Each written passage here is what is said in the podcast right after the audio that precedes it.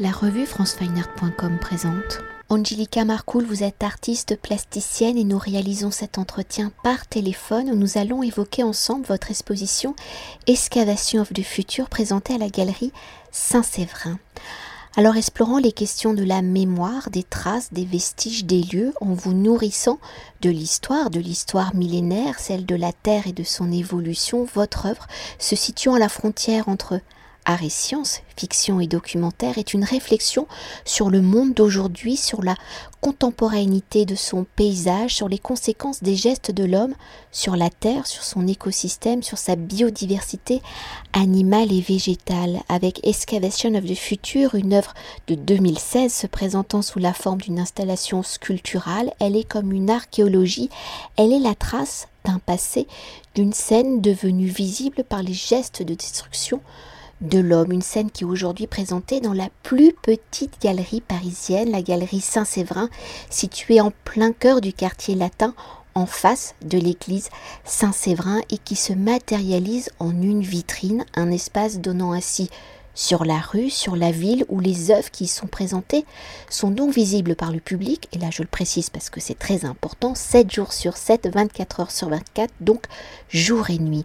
Alors si la galerie Saint-Séverin existe depuis 1989 ou depuis plus de 30 ans, elle se consacre à la monstration de l'art contemporain dans cette période un très particulière de la crise sanitaire où depuis mars 2020, les lieux de culture et le monde de l'art sont en sommeil, dans un premier temps, comment avez-vous reçu cette invitation d'Odile Burluro, commissaire de l'exposition, qui est chargée de la programmation de la galerie euh, sur deux années, donc de décembre 2019 jusqu'à cette fin d'année 2021, où elle a donc placé sa programmation sur les questions de déplacement, de migration et d'exil. Alors sans entrer dans les détails de l'œuvre, parce qu'on le fera plus tard, comment Excavation de Future répond-elle aux questions de la programmation d'Odile Burluro et dans vos échanges avec Odile Burluro, comment cette œuvre s'est-elle imposée à l'espace si particulier de la galerie Saint-Séverin? Voilà, en fait, Odile, on se connaît depuis assez longtemps, hein, depuis maintenant, je pense, plus de 15 ans. Moi, je connais cette, galerie depuis assez longtemps. Euh, je sais plus en quelle année, la première fois que je l'ai vue, mais euh, je, trouvais qu'elle s'imprête complètement dans mon travail pour une raison, c'est que euh, dans mon travail, j'utilise énormément de vitrines je l'ai fait des vitrines qui, pas dans, dans de cette manière-là, vitrines dans extérieur, comme on voit aujourd'hui comme une vitrine de, de, boutique, mais plutôt euh, des, des, des, grosses vitrines, euh, tout habillées en vert. On retrouve aussi cette vitrine, une très grosse vitrine que je l'ai fait pour, euh, pour l'exposition à, à, Centre d'art de Vassivière en, 2020. Donc en fait, comme Odile m'a proposé cette, cette proposition, eh ben, j'étais enchantée parce que déjà, la programmation des artistes qu'ils ont exposés, ils sont, ils sont, ils sont, c'est, comme moi je dis toujours, c'est un superbe club. Et, euh, et, et, voilà, et on a eu trois œuvres euh, que j'ai proposées à Odile un œuvre qui s'appelle Marella, on voulait faire une projection d'une vidéo, mais on avait très peur pour une raison, c'est que est-ce que à travers la vitre on pouvait voir, euh, voir et entendre le son euh, de, de, de, de, la vidéo, donc ça c'était un petit peu compliqué. Et après il y avait une autre proposition avec euh, avec Terre de feu, Terra del Fuego, où aujourd'hui je travaille toujours sur sur ce sujet-là. C'était des têtes en cire. Euh, et en, réfléchissant bien, ça nous semblait mieux reprendre la pièce qui était déjà montrée euh, au Palais de Tokyo, mais beaucoup beaucoup plus grand, qui, qui n'avait pas les mêmes les mêmes titres parce que c'était sur les titres Gorge de diable euh, où il y avait des, des, des chutes des iguazu gigantesques, il y avait une espèce de, de le site archéologique avec tous les tous les formes de fossiles, euh, euh, des animaux ou des choses organiques. Et on a pris une petite part, je pense qu'il y a à peu près même pas 10% dans la galerie où on retrouve quelque chose qui est simulé un petit peu dans la même installation qu'on a fait euh, au Palais de Tokyo, euh, avec des végétaux, animaux, et voilà, ça, formait une, une petite, comment dire, un paysage euh, avec la forme d'un soleil accroché aux hauteur qui éclaire, qui éclaire la, pièce. Et pour entrer justement au cœur de l'œuvre, hein, Excavation of the Future, si dans l'introduction j'ai évoqué ainsi une dimension archéologique par sa matérialité, nous projetant dans un espace-temps provenant du passé à la frontière du fossile, hein, de la momie, on y distingue donc des formes végétales, animales, vous l'avez évoqué. Alors dans notre société hein, contemporaine où depuis peu nous avons pris conscience des enjeux climatiques, on imagine parfaitement Excavation of the Future comme un vestige issu d'un temps préhistorique où la fonte des classes du permafrost est venue la libérer. Alors dans la conception de cette œuvre, comment avez-vous pensé justement placer cette dimension climatique, le résultat d'action de l'ère post-industrielle? Et dans vos réflexions sur la matérialité et la représentation du paysage, comment la dimension de l'homme et de ses impacts sont-ils devenus l'un des sujets, les sujets de votre écriture plastique, de vos réflexions donc artistiques? Tout simplement, euh, bon, je voyage beaucoup. Aujourd'hui, je voyage plus, mais euh, quand je réalisais mes les films comme Zone de Yonaguni, euh, Bambi à Tchernobyl, Mémoire des glaciers, etc., etc., ou Marella, le, dernier film, ou Bepi Colombo. donc en fait, c'est, moi je dis, moi je dis toujours, c'est c'est une carte postale qui va disparaître. En fait, c'est un paysage. Je, m'attache beaucoup à un paysage que je filme et que je suis et je suis devant ce paysage en prenant, je sais pas, mémoire de glacier. Et, et j'essaye de, capter cette, euh, cet moment qui est assez, assez, comment dire, euh, assez spécial et très important pour moi. J'essaye de le garder comme un archive qui est très important aussi parce que je ne sais pas, j'ai peur que ça disparaît. En fait, ça va disparaître et qu'est-ce qu'est-ce qu'on aura? On aura juste une, on aura que des archives d'un endroit qui a existé. Et en fait, euh, aujourd'hui, c'est drôle parce que je parlais avec euh, avec ma galerie à Varsovie euh, sur un sur un sujet qui me tient toujours à cœur parce que c'est c'est parti d'un d'une carte postale de l'enfance où je suis née à Stettin et il y avait un paysage qui présentait Stettin avec le port qui était très important des bateaux où il y a mon grand-père qui a travaillé et la carte postale de cet endroit, de, de cette ville qui s'appelle Stettin, qui était assez important dans, dans les années 70. C'était une ville très très riche donc c'était comme une carte postale quand les touristes y venaient, ils achetaient pour dire voilà, ça présente le port euh, immense de, cette ville. Et aujourd'hui, il y a quelques années, je retournais dans cette ville et le port, il a disparu. En fait, le, paysage, où, je me rappelle de, mon enfance, où on retrouve dans les cartes postales, il n'existe plus. Et c'était il y a peut-être 25 ans à peu près euh, que j'ai eu cette... Euh, ce choc en fait et, et, et c'est à travers de ça j'ai archive maximum des images que j'ai peur qu'on ne verra plus dans, dans l'état qu'aujourd'hui qu'on retrouve. Et, et, et, voilà, et voilà tout, tout, cette, euh, tout, tout ce travail par l'image, par la construction de mes, de de mes œuvres en, en sculpture. C'est comme une obsession. Tous les jours, je sculpte un objet, une tête, une feuille, euh, un, une carcasse d'un animal ou, ou quelque chose de très organique ou quelque chose qui présente pas l'homme, euh, ni l'homme, ni, ni, ni l'animal, peut-être végétal. Donc, euh, je garde en souvenir un paysage que j'ai vu et que je voudrais le présenter de la, de la manière comment je l'ai vu et comment je perçois la, la, la, vie qui, qui, qui, qui, continue. Quoi. En fait, quelque chose qui est début et à la fin, on, on commence par quelque chose et qu'est-ce que ça va, qu'est-ce que ça va devenir en fait. Pour continuer d'évoquer la matérialité hein, de Excavation of the Future, si l'œuvre peut être vue comme les conséquences hein, de l'évolution climatique dans sa matérialité par cette substance noire venant recouvrir, recouvrir ses formes végétales et les peaux animales, on peut aussi la voir comme une catastrophe écologique avec par exemple le naufrage d'un pétrolier. Alors si cette substance noire est à l'image de la matière du pétrole, hein, de cette énergie fossile composée d'une multitude de composés organiques, pour vous, que représente cette matière noire justement? En fait, j'ai utilisé beaucoup. En fait, j'ai jamais, j'ai jamais utilisé pendant des années, des années. Je pense que dans ma première création, euh, quand j'étais en Beaux Arts euh, de Paris euh, et que je fais mon diplôme jusqu'en 2000, en 2003, j'ai jamais utilisé la couleur. En fait, la couleur noire, c'était quelque chose comme un deuil de quelque chose. Et je pense que c'est le deuil de d'une fille qui a immigré avec sa mère. Il y a, il y a quelque chose que j'avais pas envie de montrer joyeux. J'avais besoin de, de, faire ce deuil. En psychanalyse, je sais même pas qu'est-ce que ça peut dire parce que j'ai jamais fait. Mais c'est qu'est-ce que je pense, c'est comme un c'est deuil de quelque chose. Et, et, et, le noir, il est très présent parce que pour moi, le noir aussi, ça évoque, ça reprend aussi beaucoup de lumière. Le noir, il est très beau aussi comme, comme couleur. Il y a plusieurs noirs différents. Donc, il est, il est assez présent mais c'est très bizarre depuis quelques depuis quelques temps. Et je me suis mis à la couleur. Donc c'est très c'est assez tout nouveau. Et c'est pendant ces confinements euh, c'est très drôle que vous en parlez de ça.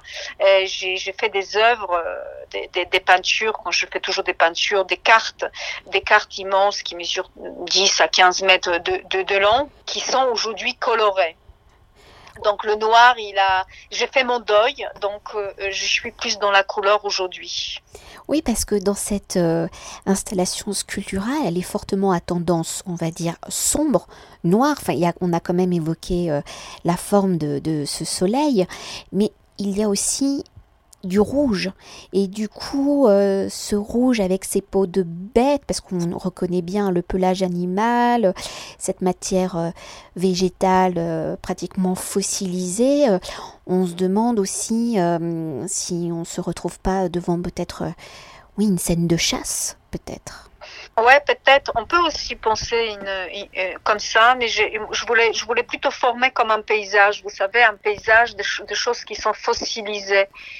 Euh, quelque chose qui sont noirs, c'est comme de la pierre aussi noire, volcanique, quelque chose qui est fossilisé. Qu'est-ce que j'aime beaucoup dans le volcan, en fait, qui, qui, me plaît dans la matière volcanique, c'est qu'elle est noire et en même temps, elle est vous voyez, elle est fossilisée. Elle, est, elle, est, elle peut prendre la forme de, de quelque chose je sais pas si que je m'exprime bien, je sais pas, comme, comme vous savez, vous avez des paysages volcaniques qui sont très en même temps terrifiants, mais c'est très très beau. Et donc je pense que c'est lié avec euh, du fossile et le paysage qui est allumé par ce soleil euh, des néons et, qui allume ce paysage en fait. Mais il y a beaucoup de gens aussi qui ont qu'ils ont répondu à cette, à cette installation euh, quelque chose qui terrifie en même temps. Est-ce que le, le, le, soleil va s'éteindre Par exemple, j'ai entendu quelque chose, quelqu'un qui m'a dit euh, ça me fait peur que le soleil va s'éteindre et on sera dans le noir complet. Mais, euh, mais voilà, c'est un petit peu comme ça je le voyais, plutôt comme une composition d'un paysage fossilisé un petit peu. Et si on poursuit sur ce paysage, alors le, le rouge, vous parlez de matière volcanique, donc c'est la lave, donc euh, il y a la destruction oui. en train de, de, se faire, en fait, entre guillemets. Entre guillemets. Oui, elle est en train de couvrir, euh, en, train de, en train de voilà, avancer euh, euh vers quelque chose pour, pour, la, pour, pour la transformer. Trans transformer à quelque chose mm. qui est statique, qui ne bouge plus. Et justement, hein, pour poursuivre avec cette matière noire par l'utilisation ici de la cire qui vient englober ces différentes matières. On, vous l'avez dit, on, vient de l'évoquer, la cire joue également le rôle de la terre, hein, de la matière empreinte, de la matière fossile qui vient figer, encapsuler le temps. Alors pour venir à la dimension archéologique de votre œuvre où son titre est une projection des fouilles du futur, quelles sont justement les différentes temporalités de l'œuvre, comment le passé se mélange-t-il hein, au futur, à notre présent, et dans ce regard du présent, quel est le temps justement de l'œuvre? Sommes-nous dans le temps de l'extinction, de la fin du monde, d'une ère géologique? Non, je je pense pas que dans mon, dans mon travail, je veux, je veux montrer que c'est la fin de quelque chose. Je pense que moi, toute seule, moi, je dis toujours que l'artiste, moi, en tant qu'artiste, je cherche la réponse. Mais j'ai pas cette réponse-là, en fait. Et il n'y a pas de réponse. Je pense que c'est quelque chose que je écumule, écumule. Et, euh, et c'est, c'est en train toujours de se faire en fait mais il y a ni en fait il y a quelque chose sûrement qui est qui débute un processus de travail en tant mais euh, j'ai pas la fin en fait. Euh, par exemple, il y a une œuvre euh, que je je, vous en parler parce que j'ai parlé assez souvent depuis quelques temps. C'est Terra del Fuego, c'est des, des, des, têtes de cire qui sont faites toujours réalisées en cire, mes pièces bien sûr. Donc en fait, j'ai commencé par cette œuvre euh, de prendre juste le, le peuple de Iagan et réaliser juste le, le, le 40 personnes qui qui existaient à cette période-là et qui, étaient là et qui, ont disparu. Donc c'est sur la disparition euh, entre Chili et l'Argentine. Donc il y, avait vraiment ce, travail et, et j'étais pas satisfait. Et j'ai commencé à agrandir euh, ces, vi ces, visages en fait.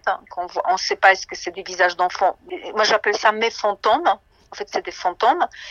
Et euh, aujourd'hui, j'ai atteint de 100 et quelques euh, têtes des fantômes. Et, et je me suis dit, c'est l'œuvre de ma vie. Je commence par quelque chose, mais on ne sait pas quand on va arrêter. Est-ce qu'on va arrêter à un chiffre ou est-ce qu'on va arrêter parce qu'on veut plus continuer? Et, et, je voilà je pense qu'un artiste il est là pour comprendre et moi je suis là pour euh, vraiment pour apprendre et, et aussi de essayer de essayer de comprendre voilà mais je, je, je pense pas que mon travail il est sur c'est pas vraiment sur la fin en fait. Parce que là on est quand même dans la sensation d'un temps figé entre guillemets. Donc du coup bien euh... sûr mais ce temps figé il est il est toujours euh, comment dire j'ai jamais arrêté cette œuvre. En fait cette œuvre elle continue toujours à grandir. Donc en fait je fige quelque chose que je le vois comme un, un comme un paysage et je les fige en sculptant ou dans la dans la projection d'un film euh, ou dans la de, de, de, garder les archives photographiques ou euh, ou vidéo. Mais euh, je je peux pas dire que ça s'arrête là vous voyez. C'est je sais pas c'est très difficile à dire euh, à dire que voilà je présente la fin du monde. Non je pense pas. En fait c'est très photographique hein, c'est l'instant T d'un moment d'une sensation vécue voilà la, la recherche du, du paysage. Mais c'est surtout que ça, ça, ça, continue en fait. C'est une recherche. Moi, je, je suis, je, je, cherche de, de, qu'on me répond à des questions. Je me pose ces questions. J'essaie de comprendre ces questions, mais je suis pas là pour pour dire voilà, ça va se passer comme ça en fait. C'est des propositions pour conclure hein, notre entretien et revenir à, l'espace de monstration hein, de la galerie euh, Saint-Séverin dans sa dimension hein, de vitrine, dans la journée, le jeu du soleil vient répondre justement au néon sphérique de l'œuvre. Alors par la lumière de l'astre, le regardeur vient également se refléter, se projeter dans l'œuvre, où le spectateur devient donc ainsi l'un des acteurs de l'œuvre du récit de celle-ci. Alors dans cette dimension du reflet où la vitrine place le regardeur à distance, l'œuvre est comme encapsulée également dans un écran, devenant ainsi comme une vision documentaire. Alors dans l'installation justement de l'œuvre à la galerie Saint-Séverin, comment avez-vous pensé justement la place et le rôle du spectateur par ce jeu de reflets? En fait, ce que j'aimais bien, c'est que aujourd'hui, bon, cette galerie, elle existe depuis très longtemps, donc euh, il y avait des années qu'elle était quand même assez ouverte, donc on pouvait faire des expositions à l'intérieur de la galerie. Plutôt, elle jouait plus l'intérieur de la galerie. Ils ont décidé avec des artistes de faire euh, justement cette vitrine, et je trouve que ça joue très très bien parce que c'est, on n'est pas obligé de pousser la porte pour rentrer euh, et visiter une galerie alors que c'est des fois des gestes pour les gens ils sont beaucoup plus difficiles parce qu'ils connaissent pas l'art contemporain et c'est très difficile des fois pousser la porte parce qu'ils pensent que et ils, se sentent mal à l'aise. Et, euh, et, et cette vitrine là par rapport à les visiteurs, qu'est-ce qui est pour moi important, c'est que n'importe qui, que ce soit un enfant, une personne âgée ou, ou jeune ou celui-là qui est passionné par l'art contemporain ou celui-là qui ne connaît pas du tout l'art contemporain, il peut accéder beaucoup plus facilement euh, par un regard ou un passage où il passe, où il s'arrête. Donc c'est plus pour vraiment tout le monde. Et, euh, et c'est ça j'aime beaucoup aussi dans, dans cette manière-là, c'est que on a même parlé de, on a parlé avec des, des, des filles qui travaillent, euh, qui travaillent là-bas quand on a monté cette exposition, que c'est que justement, il y a des, personnes, ils ont peur de toujours pousser, euh, pousser pour rentrer dans une galerie. Et là, on a, on a, on a quelque chose qui est plus libre pour tout le monde, en fait. Donc voilà comment je vois les spectateurs euh, par rapport à le lieu aussi et, et l'œuvre. Euh, et l'œuvre, il est comme il est. Il y a des gens qui sont terrifiés, il y a des gens qui trouvent ça bien, il y a des, il y a des gens qui trouvent ça horrible. Ils comprennent pas. Est-ce, que c'est vraiment c'est ça l'art contemporain aujourd'hui? Mais l'art de toute façon est là, est là pour euh, faire, euh, est, là pour questionner. Oui. J'avais cette réflexion il n'y a pas très longtemps avec un artiste qui, qui parlait, euh, bah, parfois c'est moche, mais je dis mais là l'art n'est pas là forcément, enfin pour être beau d'ailleurs, il est là, il n'y a pas forcément de beauté, c'est l'art est là pour euh, interpeller. Bien sûr, bien sûr. Et ben voilà, on va conclure comme ça. Merci beaucoup. Merci. Cet entretien a été réalisé par franceweiner.com.